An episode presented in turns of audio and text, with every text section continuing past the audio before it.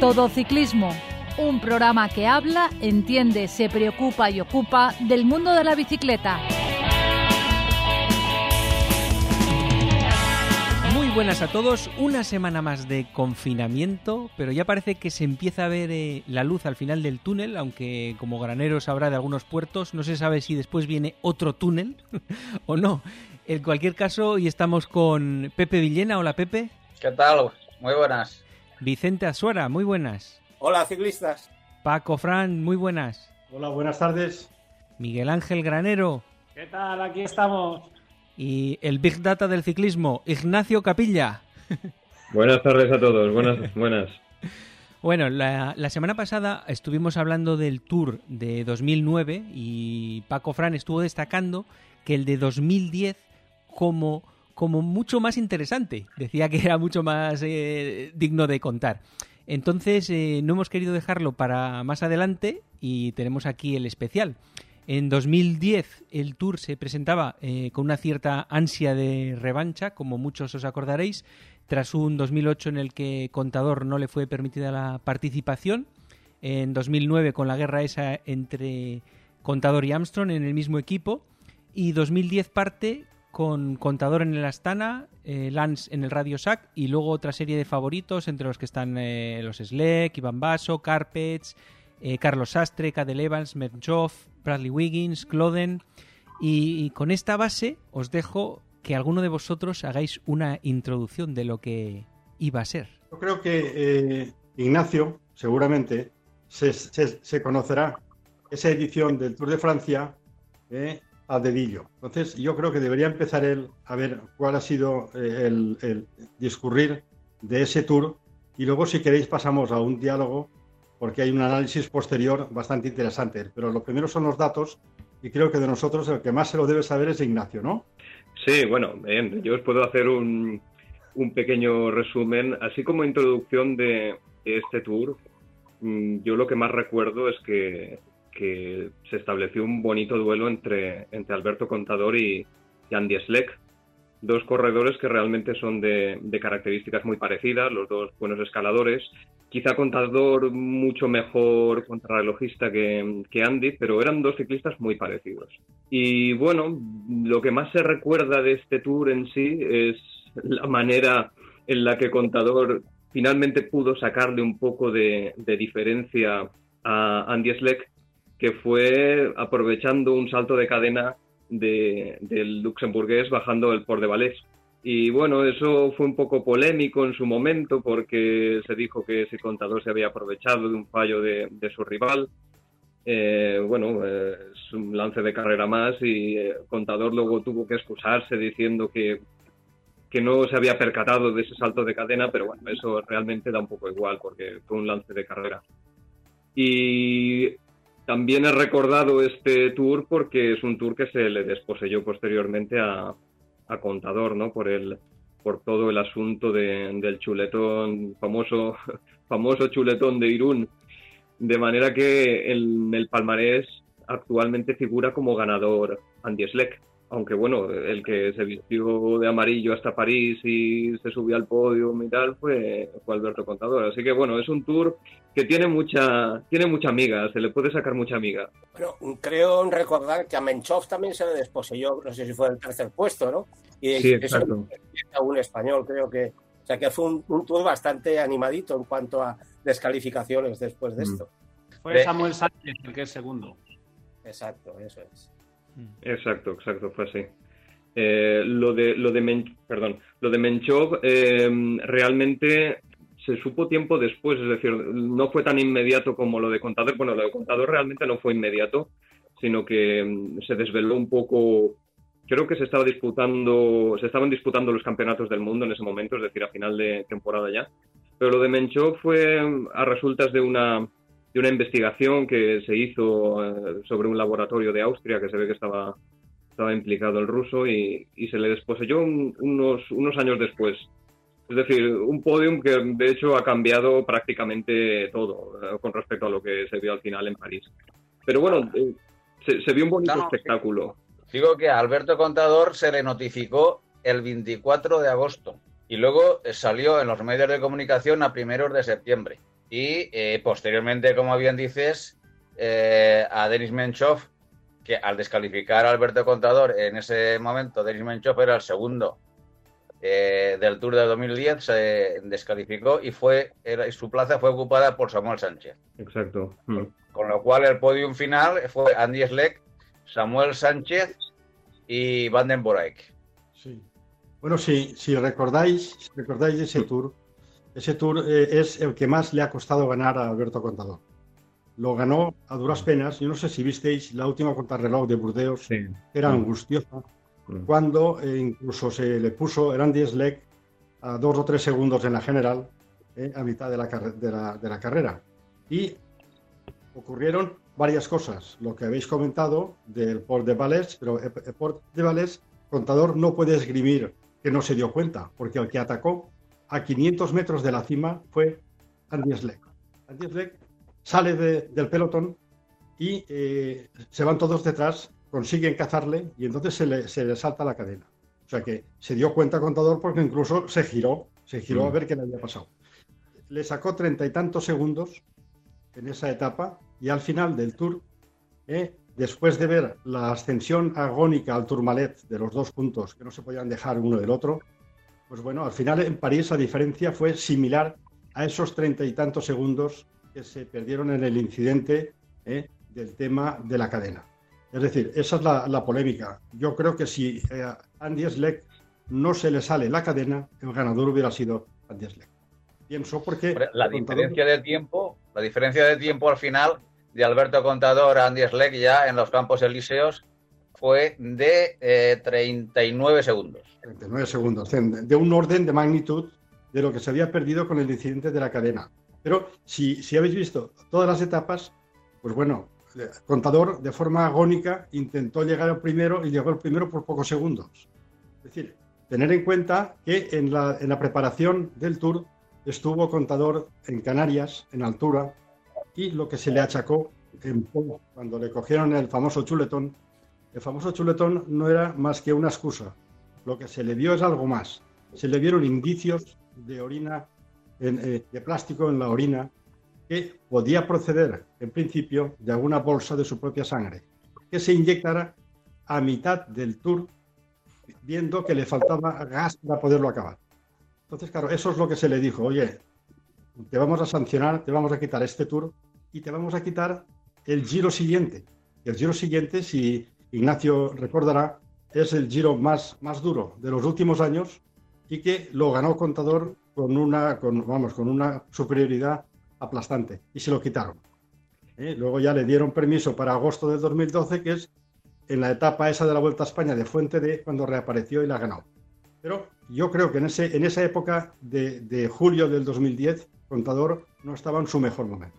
Y eso se dio después. de- sobre todo hay que ver que hay, eh, hay un cambio notable en el equipo que presentaba ya Contador en este tour. Es decir, después de, toda, de todos los sucesos de 2009, eh, la lucha interna entre Armstrong y Contador en el seno de Astana, eh, Armstrong creó un e- equipo propio, llevándose a Brunel, llevándose a sus, a sus gregarios habituales.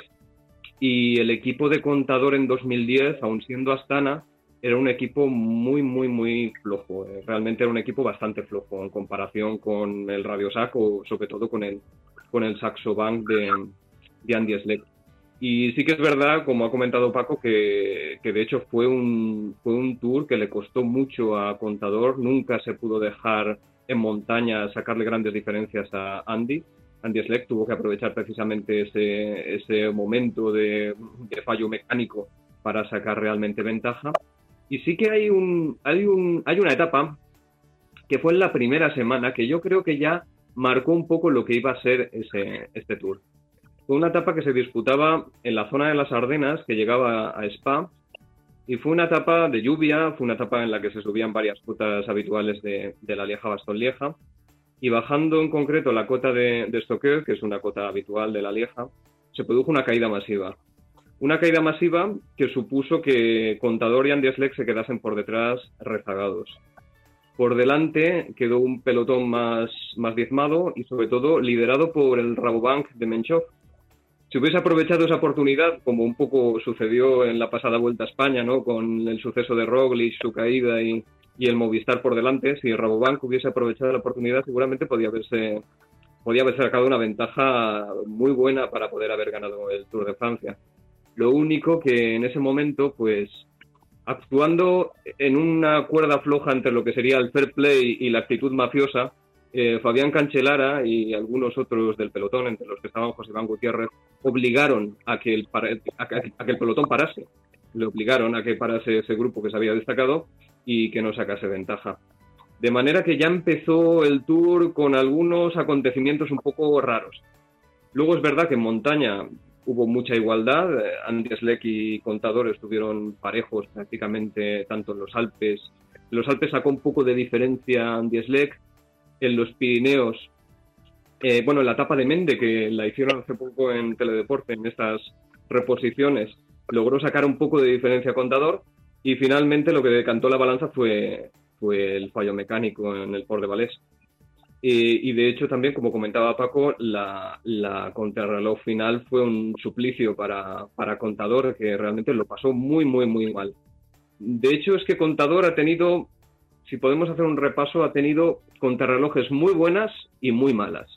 Porque también es verdad que la última contrarreloj del 2007, del, tour, del primer tour que ganó, un poco de rebote, eh, también fue agónica.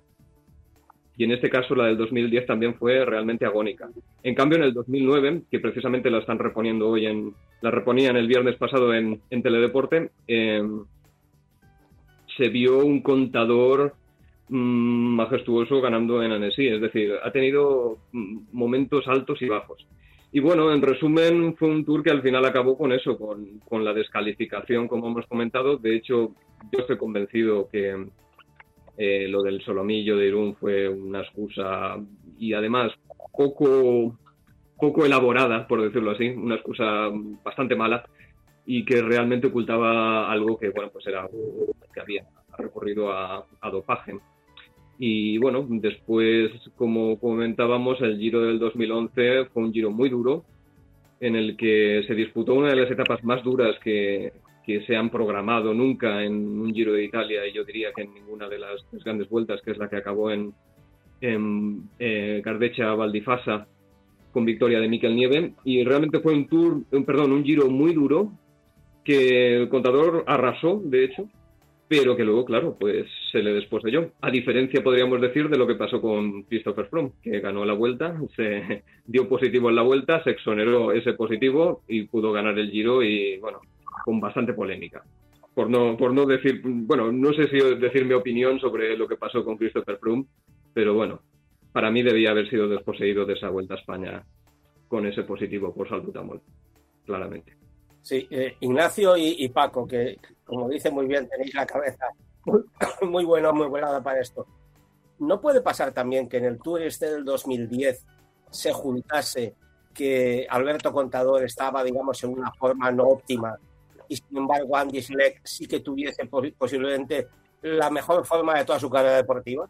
Claro, yo a Andy Schleck le he visto muchas, muchas etapas y, y bueno, no tengo, ya te digo, no tengo la memoria que tenéis vosotros, pero sí que lo recuerdo como un, un un tanto irregular. Y luego, en, cuanto a también a, tener metida en la cabeza lo que es la estrategia, han tenido fallos garrafales. Yo me acuerdo del año 2008, la subida al P2, eh, aquello, eh, cuando ganó este, o sea, hmm. hay cosas que se ve, ¿me entiendes? Y por eso igual se juntaban en este Tour de 2010 esas cosas y es por lo que pienso yo, ¿eh? Sí, yo creo que Andy Schleck estuvo, eh, tuvo unos años en los que, vamos, unos años de gracia que fueron pues desde el 2009 hasta el 2011. Tres años, de hecho, es decir, mm, luego tuvo la lesión y ya no pudo, ya no pudo continuar. Pero sí que es verdad que quizás 2010 fue su mejor año. De hecho, creo que ese año, si no recuerdo mal, ganó la Lieja Bastogne Lieja, es decir, había ganado una clásica, la clásica más dura o más apta para, para gente sobre todo de grandes vueltas. Y sí que es verdad que sobre todo muchas veces mm, él y su hermano, Frank Sled, que siempre iban un poco en pareja, tenían unas tácticas un tanto, un tanto extrañas, muchas veces intentando favorecerse entre ambos, más allá de lo que eran las, las propias estrategias de equipo. Es decir, sí que es verdad que coincidió con un momento de plenitud de Andy Schleck y un momento en el que quizá pues, tuvo la, serenidad o la, o la clarividencia para actuar más o menos como correspondía y para poder ganar el, el Tour de Francia. Lo que sí que es verdad es que, a diferencia de otros, de otros casos en los que ha habido una, una desposesión del, del, título de ganador y el segundo clasificado, pues a veces dices, uy, pues este no sé yo si hubiese ganado en otras condiciones. En este caso, yo creo que no hay duda de que Andy Schleck es un, es un justo ganador y figura con pleno derecho en el, en el palmarés del Tour. Pero Ignacio, ¿no te parece, por ejemplo, los Sleck tienen un carácter, como decís, un poco extraño para los, lo que suelen ser los grandes campeones?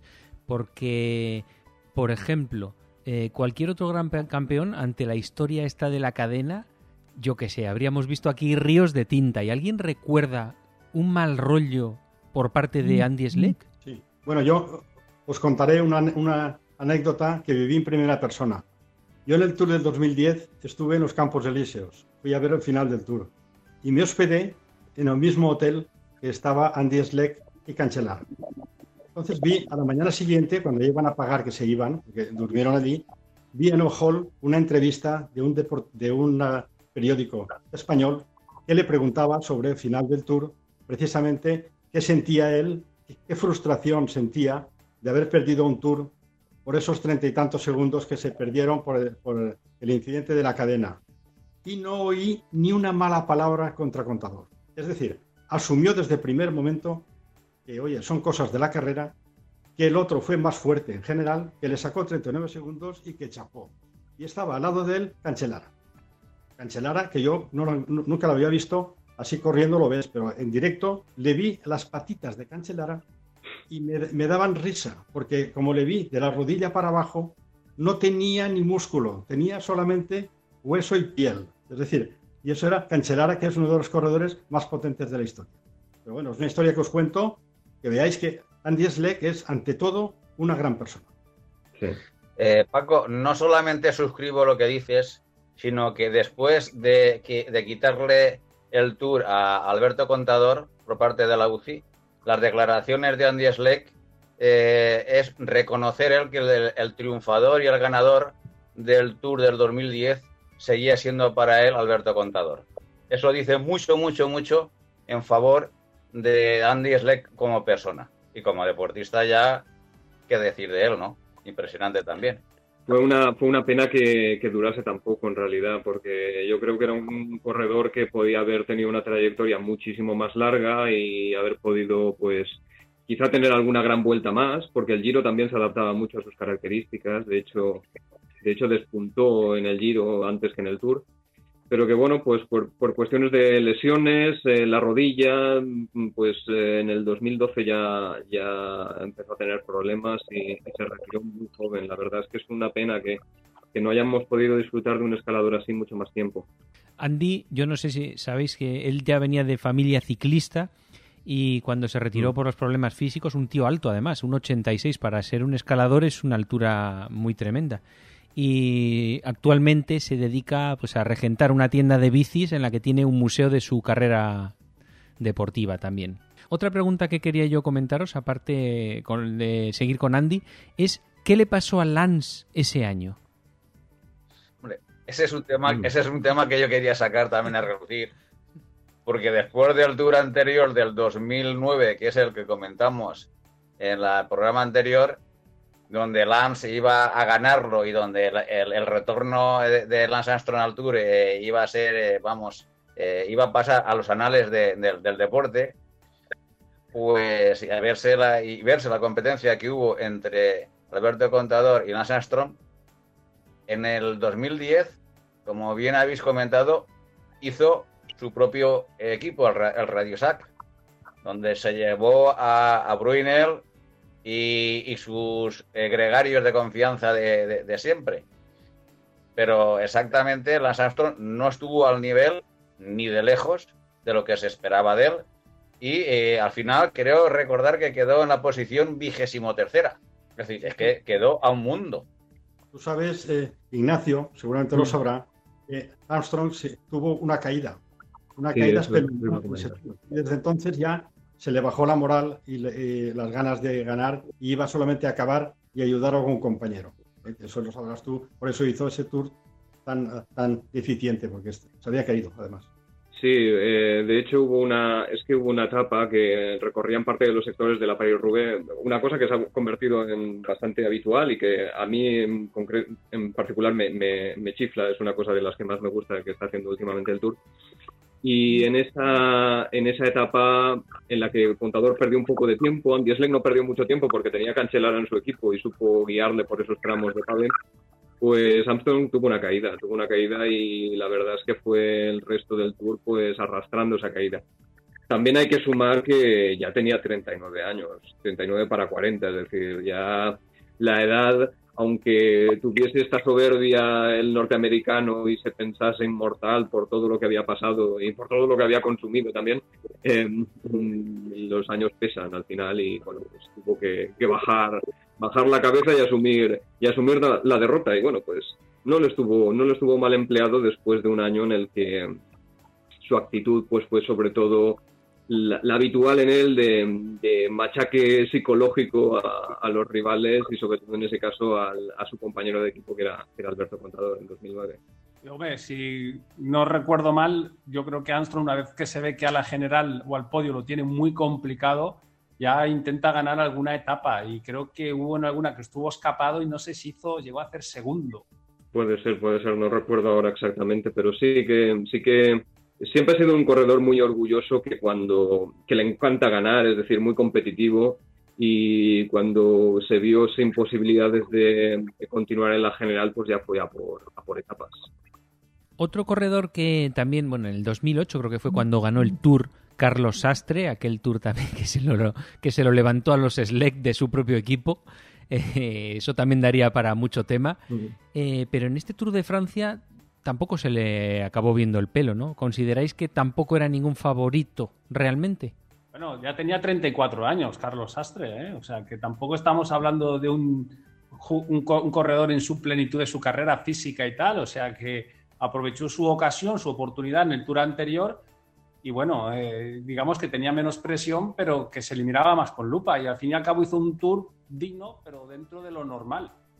Sastre, de hecho, es un típico ganador de tour, diríamos, de transición, ¿no? De un, tour en que no tiene un líder claro, en el momento en el que no estaba Armstrong, aún no había salido contador. Bueno, contador, bueno, contador ese año no, no corrió porque no, no se dejó competir a su equipo en, en el tour. Pero es decir, mm, aprovechó, como bien ha comentado, eh, aprovechó un momento de, impasse en el que no había un líder claro y los únicos rivales que tenía, por decirlo así, eran en su propio equipo, los, hermanos Slade, aparte de Cadel Evans. Y bueno, pues fue un corredor que aprovechó muy bien su, oportunidad. Y ya para 2010, pues yo creo que había hecho, luego hizo un giro bastante bueno en 2009, que sí que se dejó ver ganando bastantes etapas. Y en 2010, pues de hecho ya comenzó su, su decadencia como, como, ciclista. De todas maneras, yo lo que decís desastre, yo la, la etapa esa de 2008 del Perdudez, que me la acuerdo haber visto media docena de veces, porque la verdad es que, y es la típica etapa que me acuerdo que la vi en directo, y es que desde que se escapa al principio, que se escapa muy abajo, y es que realmente, es que yo estaba con el corazón en un puño, que lo cogen, que lo cogen, que no puede, que no puede. Es que daba la sensación de que y tú aguantando al final, al final estaban limando segundos. Una cosa increíble, tenía que pasar un tiempo que le llevaba al otro, ¿no? O sea, realmente. Y eso son etapas de esas que se te quedan en la cabeza y dices, parece mentira que, que al final dices, bueno, un punto de gracia que tuvo ese día, porque yo realmente a Carlos Sastre tampoco lo tenía yo nominado, digamos, para ser campeón del Tour. abajo metió dos minutos arriba a la gente. ¿eh? Mm. O sea, que no es que me llegara justo, es que le metió dos minutos seis segundos, creo. Y segundo fue Valverde. Sí, pero acuérdate que al final fue agónico. ¿eh? Lo del final. El, director del equipo de, de no era, no era Bjarne Ries. Sí, sí, Bjarne Ries, sí. Bjarne Ries estaba todo el rato hablando con el pinganillo con los hermanos Slade. Y les decía, cuando se fueron, Roto decía, oye, esto no toca, ¿Este por qué se va? Si nosotros tenemos que ganar el Tour. Y el otro les decía, oye, si queréis ganar el Tour, correr a por él. Y no consiguieron cogerlo. Pero las instrucciones eran de que el que más pudiera, que tirara para adelante, porque Bjarne Ries tenía tres ganadores de Tour, los hermanos y luego Sastre. Entonces les dijo, si queréis ganar el Tour, cogerlo. No pudieron cogerlo y lo perdieron. O sea que no hubo Pero ninguna orden de equipo. ¿eh? Había una crono y estaba Kader Evans, al que los Slack necesitaban meterle tiempo. Y que no lo soltaron en la subida. Sí, O sea, si no es por Sastre, el CSC se queda sin tour. Efectivamente. Para mí ha sido una de las grandes demostraciones en montaña de los últimos años. Para, eh, una etapa espectacular, porque es que es como comentáis, atacó desde la base de- del Alpe d'Huez, que si no me equivoco, pues tiene 14-15 kilómetros. Es decir, atacaría a falta de mm, 13 kilómetros a- para meta. Es decir, fue una, una auténtica brutalidad lo que hizo Carlos Sastre ese día. Primero con los hermanos Slek un poco mm, movidos, ¿no? Que no sabían, no sabían qué hacer, si tirar a por él o no. Y luego, sobre todo, con, Evans, que fue el que puso el ritmo en los últimos kilómetros para intentar cogerlo. Y la verdad es que sacó una diferencia brutal. Que aún así a mí me parecía poca para mantenerla en la contrarreloj y llevarse el tour, y aún así se lo llevó. La verdad es que fue una cosa eh, memorable para, para recordar. Sí, creo recordar que tiene unos 13 kilómetros. Lo que pasa, los que habéis estado, bueno, os acordaréis, es que, el, digamos, nada más sales lo que es del pueblo, la carretera que sale del pueblo, pasas un puente y una curva a la izquierda, y entonces viene primero un- una rampa del 9 y medio, creo que es, y ahí es donde atacó Mm. Carlos. Y atacó en el punto más duro. Pero en esa misma de ahí hasta arriba, Lo más duro son los dos primeros kilómetros que rondan el 11, luego ya baja un poquito el desnivel y una particularidad que tiene es que las famosas herraduras son totalmente llanas. O sea que puedes parezca mentira cuando lo subes como cicloturista, si la tomas de forma ancha, eh, tienes unos 5 o 10 segundos para poder recuperar. ¿Tú sabes Pero por qué? ¿Por qué tiene- duro. ¿Por qué tienen las herraduras, las herraduras planas? Porque se ha hecho una excavación en la montaña y para que los trailers y camiones grandes, como se iba a construir también la gran estación invernal que tienen arriba, en las curvas tienen gran radio y necesitan tener para el camión, para que maniobre, una pendiente mínima del 2%. Y en cuanto se termina cada curva, se pone una rampa del 12 o del 13 a veces, ¿no? Entonces, cuando llegas a la rotonda, otra vez se hace llano. Y así se repite durante 8 o 10 ¿eh? Como, como, de- como- como decía, el- la rampa más dura es la primera, que es cuando sales del pueblo, porque esa tiene 800 metros. Y ahí ya coges el 10-12%. Y ahí es donde se ataca siempre. Bueno, un, eh, simplemente no quiero tampoco desviar mucho el tema de 2010, que nos estamos yendo, pero en esto de las herraduras, eh, sí que es verdad, el Pedugez es una estación de esquí, es algo más actual, pero en los puertos eh, míticos, como llámese el Estelvio, las herraduras suelen ser más bien llanas, porque eran zonas donde los carruajes antiguamente ahí paraban como para descansar un poquito antes de afrontar lo siguiente. Entonces, en este caso es más actual, es más ancha, evidentemente, por lo que ha comentado, para los trailers poder subir sin problemas a la estación de esquí. Y bueno, de, de- del Tour de 2010, decir que, Andy Schleck pues, tuvo la anécdota y la curiosidad que, como si fuera una premonición, en el, en el podio de París, pues sonó el himno de Luxemburgo.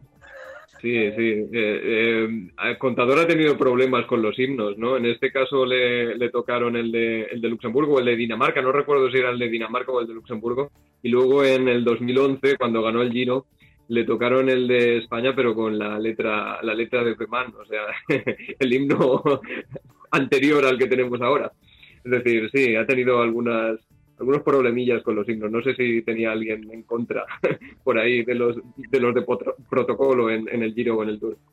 Pues sí, como, como comentáis, eh, Carlos Sastri estaba mayor en el 2010, de hecho se retiró en el 2011. Y bueno, Andy Schleck en el Tour de 2010 man- estuvo de líder bastantes etapas, realmente. Y yo creo que hasta ese lo quitó contador. Pero otro de los que también eh, luego, yo creo que ganó posteriormente Bradley Wiggins.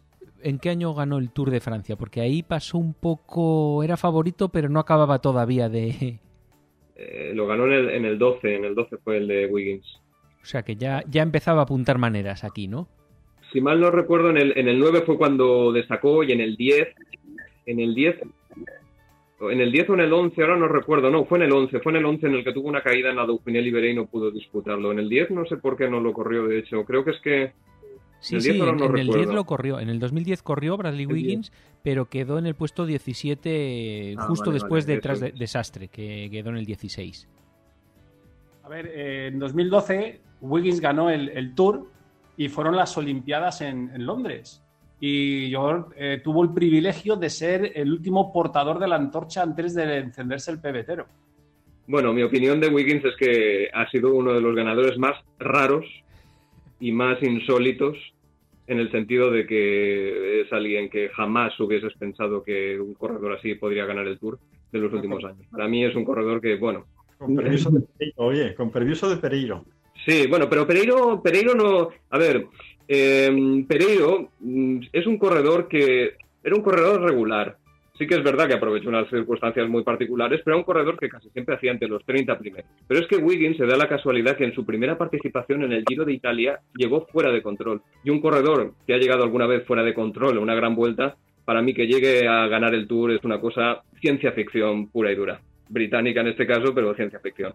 Bueno, Wiggins todos sabemos que viene de la pista y que eso lleva un tiempo de aclimatación. Es normal que a lo mejor en la primera grande pues eh, tuviera problemas con el tiempo y con la, con la preparación, ¿sabes? También decir que si no hubiera sido por Wiggins, seguramente From tendría un tour más, porque el tour que, ganó, que ganó Wiggins, a From se le veía mucho más fuerte, hizo segundo y estaba como, como parado por el equipo. Que luego el equipo, por haber sido eh, fiel y haber seguido las normas, eh, le ha sido bastante fiel a, a From, se la ha devuelto y, y con creces. Mm, mm, sí. Bueno, Sí, pensar que, que era la apuesta del ciclismo de, bueno, inglés, porque hasta, hasta ese momento eh, eh, no tenían un gran eh, campeón en ruta, eh, el, el ciclismo inglés, y, y teniendo las Olimpiadas ahí tan cerca, pues necesitaban mover un poquito eh, este deporte. Y encontraron la figura de este, vamos a decir, campeón de Tour, eh, un poco atípico, vamos a dejarlo ahí, porque a mí la figura de, de- de Wiggins como campeón del Tour, yo siempre eh, me fijo que cuando un, un equipo profesional va, va a fichar a un, a un ciclista, no mira que ha hecho, eh, eh, ha ganado dos carreras o tres, es decir, lo que mira es toda una trayectoria a lo largo de distintos años y ve que está más o menos siempre en la pomada. Que un corredor, de, que un ciclista gane dos carreras o tres en un año y luego esté entre el 30 y el 40, ese es un ciclista que no interesa al mundo profesional.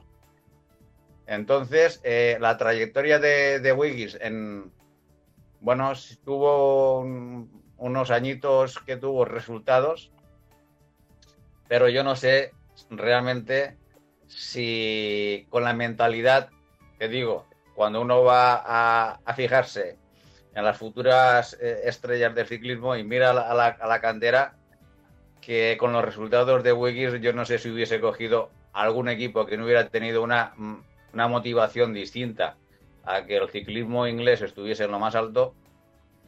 Eh, y, bueno, y que se fijaran en Wiggins, porque hicieron eh, un, equipo con capital inglés específico también para, levantar a, este deporte allí y que se fijaran en él, sus motivos tendrían, pero bueno, yo no le veía una trayectoria donde se le podía ver como campeón de un tour. Jamás lo hubiera pensado. Sí, pero si tienes la flor de poder estar en el sitio adecuado, en el momento adecuado, y se te pone a tiro y lo consigues, pues oye, chapó también, ¿no? Miguel Ángel, es que eh, eh, la apuesta que, se, que, que hizo ese equipo, que hizo un, un país, que hizo una federación nacional, no es, cuestión, no es cuestión de una flor, no es cuestión de flores. Ahí es una apuesta decidida, donde eh, hay mucho más detrás, y entonces yo ahí sí que no creo en que eso fue fruto de la casualidad, ni mucho menos.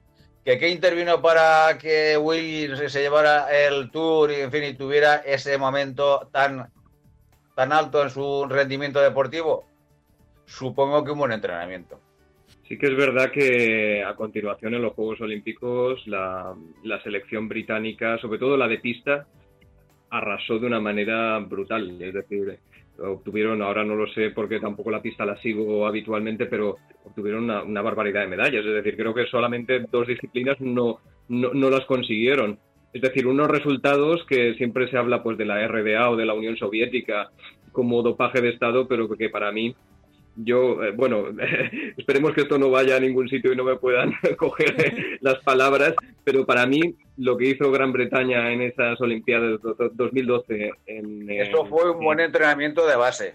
Sí, de base, pero con, con suplementos. para mí, con suplementos importantes. Con, suplementos vitamínicos adecuados y, según la ley. en el en el Tour de 2010, no sé si os acordáis también que estaba ya un poco en decadencia Petaki, estaban ahí en el mundo de los sprinters metiéndonos un poco. Eh, estaba Petaki, Husov, eh, pero el que estaba arrasando, arrasando, arrasando era Cavendish. ¡Qué tío! Cavendish ha sido... Sí, sí, a ver. Eh, con, con Wiggins volvieron a la pista y fueron campeones del mundo por parejas.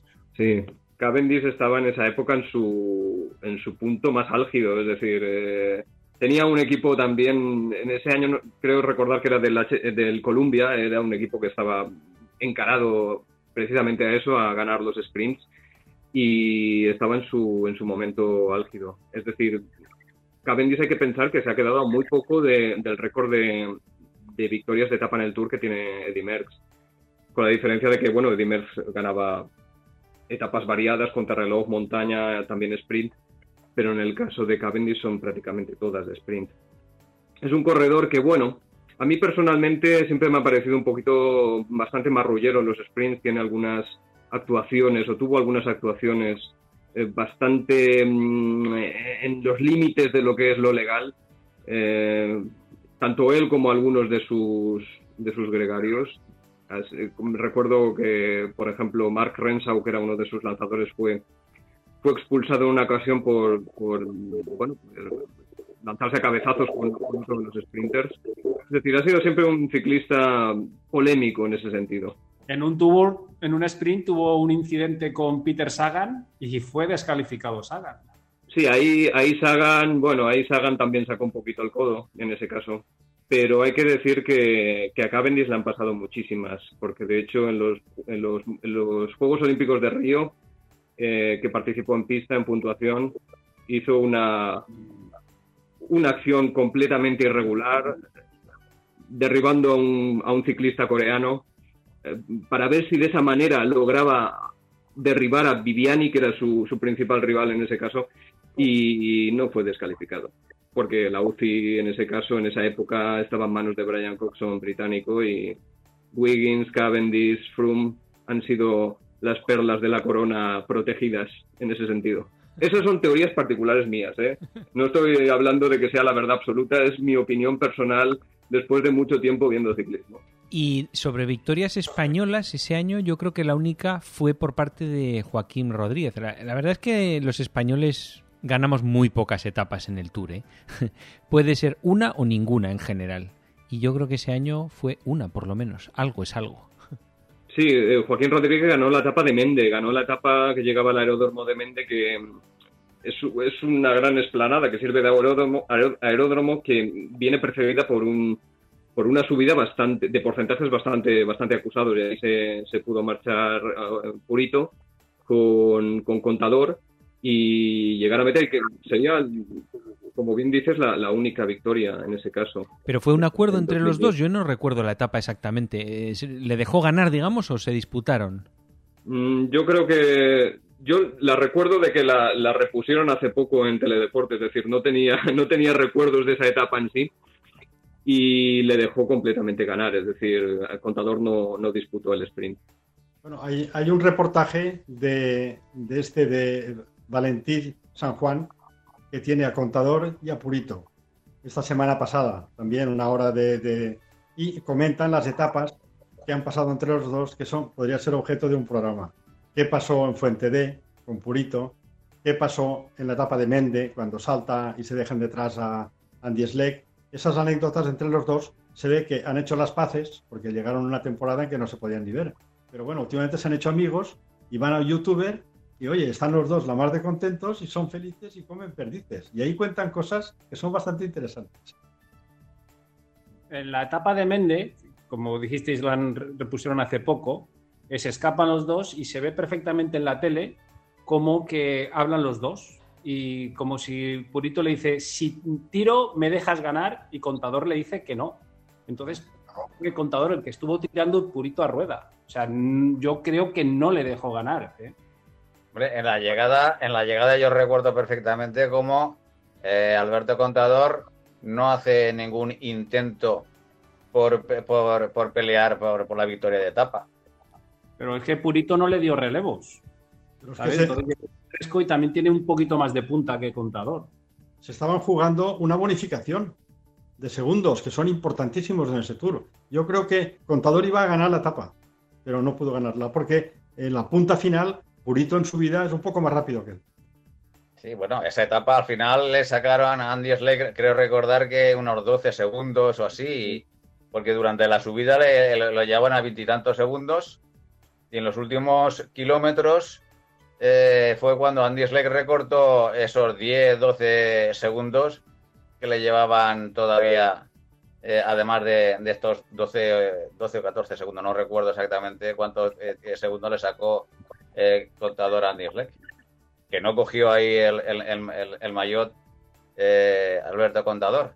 En esa etapa no lo cogió.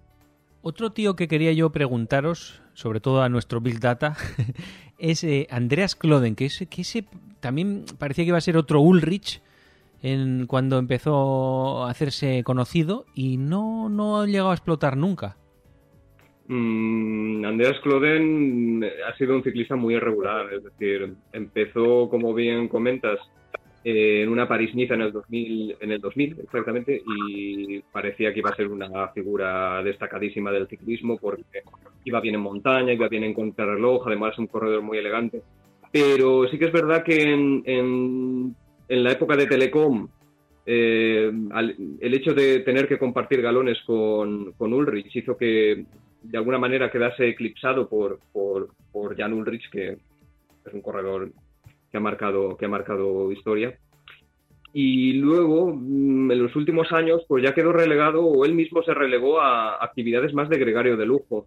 En este caso, cuando corría con Astana o luego con Radio Sac o luego con, con las diferentes denominaciones que ha tenido el equipo de, de, la marca de bicicletas Trek, pues siempre ha tenido esa, esa faceta como corredor sobre todo destacado en vueltas de una semana, en París-Niza, en Vuelta Suiza, en Tirreno Adriático, y en las grandes vueltas siempre pues un poco relegado a esa, faceta de, gregario de lujo, el, último gregario muchas veces eh, en montaña. Es un corredor que, bueno, particularmente no tiene muchas victorias por el hecho de que de sus características, que nunca fue muy nunca tuvo punta de velocidad como para llevarse grandes triunfos, y sí que es verdad que prometía mucho de lo mucho más de lo que luego consiguió. Hmm. Bueno, en, España tenemos un caso, un caso parecido, similar, Andreas Cloden, que es el de Aymar Zubeldia. Mm. Aymar Zubeldia es el Cloden español. Sí. Nació también con 22 años, 23, como una promesa, iba muy bien a contrarreloj, se veía que era un, posible ganador de Tours y luego se, eh, se difuminó y, y, era un gregario de lujo de gran categoría que se lo disputaban todos los equipos pero nunca llegó a ganar nada importante. Entonces tenemos nuestro Cloden aquí también. Sí, en efecto, sí, muy parecidos. Bueno, en, ese tour, eh, Cloden era en el equipo, era un gregario de lujo, como decías tú, de, Lance Armstrong, eh, pero quedó por delante de él, quedó en el puesto 12 a 16 minutos. Heimer, que también era compañero de equipo de Armstrong, quedó en el 11, también por delante de Armstrong.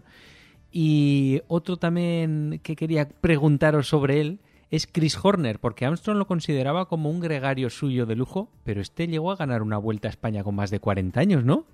Chris, Horner es uno de esos casos paranormales del ciclismo también, porque una trayectoria muy, irregular, muy irregular. Es decir, si hemos dicho que la de Cloden era irregular, la de, la de Horner es una cosa, vamos, una montaña rusa, es decir, de años, años ilustros incluso desaparecido por completo, corriendo incluso en equipos de segunda fila norteamericanos y luego pues su, su, eclosión la tuvo de hecho con 40 años en la vuelta de 2013.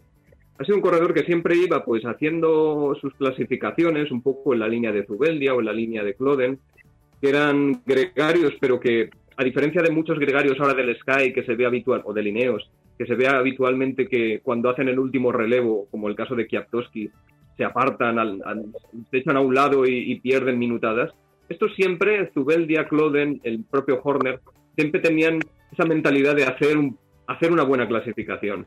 Lo único que en el caso de Horner, eh, se alternaban buenas clasificaciones con años completos desaparecidos del mapa. Ese fue su Y mejor tour de para hecho. todos fue una sorpresa lo de la Vuelta 2013. Sí. Horner, que ganó la Vuelta a España, los dos años anteriores a ganar la Vuelta a España es cuando realmente brilló, porque estaban todas las escapadas. Con 37, 38, 39 años es cuando realmente conocimos quién, quién era Horner. De más joven no se le conoce nada. Es una cosa espectacular. Mm. Pues sí, en esa Misterios vuelta, de la ciencia. en esa, en ese tour hizo el puesto octavo, que fue su mejor puesto en el Tour de Francia, de hecho, eh, a 11 minutos y medio, o sea que no parece que tuviera muchas opciones de ganarlo. Y, y ya con esto, si queréis, vamos a dejar el Tour de Francia. A ver, ¿quién eh, últimamente han salido ya, parece que nos vamos eh, saliendo un poco de la cuarentena y vamos a poder empezar a hacer deporte. Han salido ya publicadas las primeras eh, BOE sobre cómo se va a regular la, actividad deportiva y alguno de vosotros supongo que se lo habrá leído hasta la última palabra a ver eh, hasta qué bloque podemos ir con la bici, ¿no? Bueno, yo, me, me he leído el boletín oficial del Estado de hoy. Y claro, no os fiéis de lo que sale en los rótulos de la televisión, porque el BOE lo han eliminado. Lo, lo mejor de la orden ministerial es el preámbulo. El preámbulo es para enmarcarlo. Es una oda al aire libre, al deporte, al placer, al- a la inmunidad que, que produce la vitamina D, se dice así, que previene enfermedades, la práctica del deporte. Y luego, pues oye, han dejado salir en unas horas ahí. Hay que estudiárselo bien y una recomendación que os hago a todos, si alguien sale mañana o pasado, que se lo fotocopie del ordenador, la orden ministerial, que recalque o que subraye lo que le parece importante y que lo lleve detrás porque los guardias que van a estar ahí no se lo han leído. Les han dado cuatro, cuatro normas generales y no se lo han leído. Y hay contradicciones. Os voy a decir una que es de libro. Una persona de 72 años puede salir a las 6 de la mañana, puede hacer bicicleta, porque dice, no dice hasta 69, dice de 14 en adelante, hasta 100, hasta 200. Y luego, cuando llega a casa a las 10, puede seguir haciendo bicicleta hasta las 12. Es decir, que el mayor no tiene 4 horas, sino tiene 6. Después, una cosa que no nos han aclarado tampoco es el término municipal. Como sabéis todos, en Valencia somos unos privilegiados. En Valencia tiene unos, unos, unos, unas pedanías por el sur, que son el Vinalesa, el Saler, el Perelló, el Palmar. Tú puedes hacerte una ruta desde Valencia por el Palmar, dando vueltas por allí y volver, y volverte a la hora que toque, ¿no? No así, no se te ocurre ir hacia el norte, porque como vayas a Alboraya te trincan. Alboraya es municipio. Pero hacia el sur puedes hacer una maravilla, puedes hacer etapas de 60 o 70 kilómetros como, como está mandado. Entonces, llevar, llevar el documento detrás, porque si os para la Guardia Civil o el guardia, seguramente ellos no se lo habrán leído todo entero. Les habrán dado unas pautas generales, pero que hay errores. Yo quisiera comentar eh, que te hablan, la gente ya puede salir a correr e ir en bici.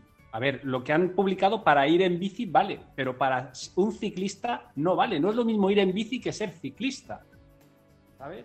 Entonces, eh, yo creo que hay que depurar mucho eso. Evidentemente, cada persona tira pues, para, para su deporte. Está prácticamente pensado lo que es para los runners. Y bueno, yo de las franjas horarias, pues creo que si lo intent- es intentar hacer que la gente no se agolpe, para eso necesitan eh, dar más espacio para que la gente, en este caso en el ciclismo, se pueda rodar. Si no, en una ciudad como Valencia, que pueden haber unos 20.000 ciclistas, por decir un número, se van a agolpar todos prácticamente hacia los- el único sitio que hay permitido. Va a ser quizá peor el remedio que, la enfermedad. Pero si, leéis, si leéis la orden ministerial, pone expresamente que se permite el ciclismo no profesional. Es decir, que mañana, mañana eh, el Valverde no podría salir. Pone ciclismo no profesional, o sea, que son para los aficionados. La semana que viene, la, federación ya ar- argumentará más cosas sobre la manera de hacer ciclismo para profesionales o federados. Pero leerlo bien, por favor, porque no tiene desperdicio. ¿eh? Hombre, la semana que viene o esta. Bueno, Bueno. A, partir, de- a partir del 10 ya no es un alivio, ya es una práctica correspondiente a una provincia de fase cero. Con lo cual, hay excepciones de que los profesionales y o federados de cualquier deporte individual podrán practicar el deporte. Entonces, yo creo que la semana que viene será algo distinta para el ciclismo que la que es mañana y pasado. Bueno, y, otra cosa muy importante es el hecho de salir eh, solo, o sea, ir individualmente, tanto si vas haciendo footing como si vas en bicicleta. Y luego tenemos esto que ya hemos comentado muchas veces, el tema de la separación que tenemos que tener entre los deportistas. Cuanto más velocidad llevemos, más separados tenemos que estar.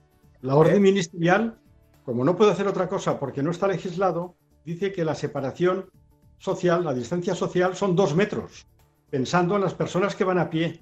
El ayuntamiento de Valencia ha ido más allá y ha puesto carteles en el parque fluvial de que los que vayan a correr eh, vayan 10 metros, pero los que vayan en bicicleta y vayas a 30 metros, o sea, para, para evitar un contagio, para evitar una tos o, lo que sea, que tú le tiras, como el viento. El virus es muy, muy flojito y tarda en caer. El que va a 25 metros casi que ya no lo pilla, pero si vas a rebufo a 10 o 12 metros, te lo tragas. Entonces, todo eso no se ha dicho. Efectivamente, como decías tú, no han pensado en los ciclistas, han pensado en la gente que va a pie en algún runner. Pero eh, sí que es salir con mascarilla? No, no se recomienda, no lo dicen, pero yo creo que la tónica, dado que no conocemos nada del virus este, es que la gente lleve la mascarilla aquí en el cuello y si vas a la albufera y no hay nadie, no, no, te la pones. Y en cuanto veas que te cruzas con alguien o entras en Valencia con mucha gente, por precaución te la pones.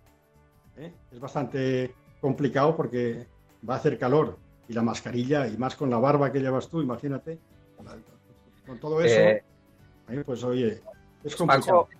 Paco, eh, veo que tú eres el que más te has leído el BOE.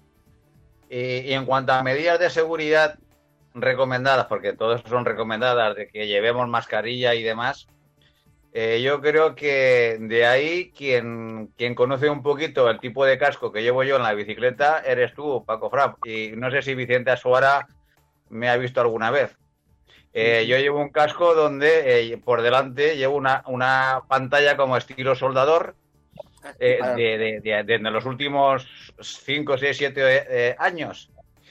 por un motivo, porque yo voy con una bicicleta reclinada, el, sol, el viento, en fin, para evitar todos estos agentes atmosféricos. Digo yo, con este tipo de casco, con esa pantalla, ¿es beneficioso para a la hora de salir y evitar algún tipo de contagio? Sí, el, de los ojos. Es decir, tú llevas una pantalla y el, virus que entra por la mucosa del ojo te lo salva. Ahora bien, si hay en suspensión algo y, respiran, te lo tragas por la boca. Entonces, lo, normal, lo que yo recomendaría es llevar una mascarilla en el cuello bajada. Que vas por Valencia y hay gente puesta. Que te vas al Perelló y vas solo, te la quitas. Que ves un montón de gente que viene por delante, no sé qué y tal, te la pones. Te la quitas y te la pones porque si no, todo el rato no vas a poder. ¿Eh? Y además, no se permite pararte. Es decir, si pinchas, si pinchas y viene el guardia, le tienes que explicar que has pinchado, porque lo pones expresamente. No puedes parar, no puedes parar a comer. Es decir, está pensado para que unos amigos no queden en un sitio, vayan 40 o 50 metros cada uno del otro y decidan que van a comerse la mona debajo de un árbol en el Perellonet. Entonces, eso está prohibido. Para comer tienes que huir de los guardias. Es decir, te lo tienes que comer en marcha o, de, escondidas, porque el decreto prohíbe expresamente hacer paradas. Incluso si paras porque estás cansado, pues tienes que explicarle al guardia que no puedes más ya, que estás agotado. Porque si no, dirá que estás esperando al amigo.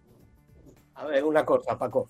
Escucha, lo que dices tú de la mascarilla, resulta que hay varios tipos de mascarillas las mascarillas, digamos, con las cuales se respira razonablemente, son justamente las mascarillas que para este caso no valen para nada. Me explico.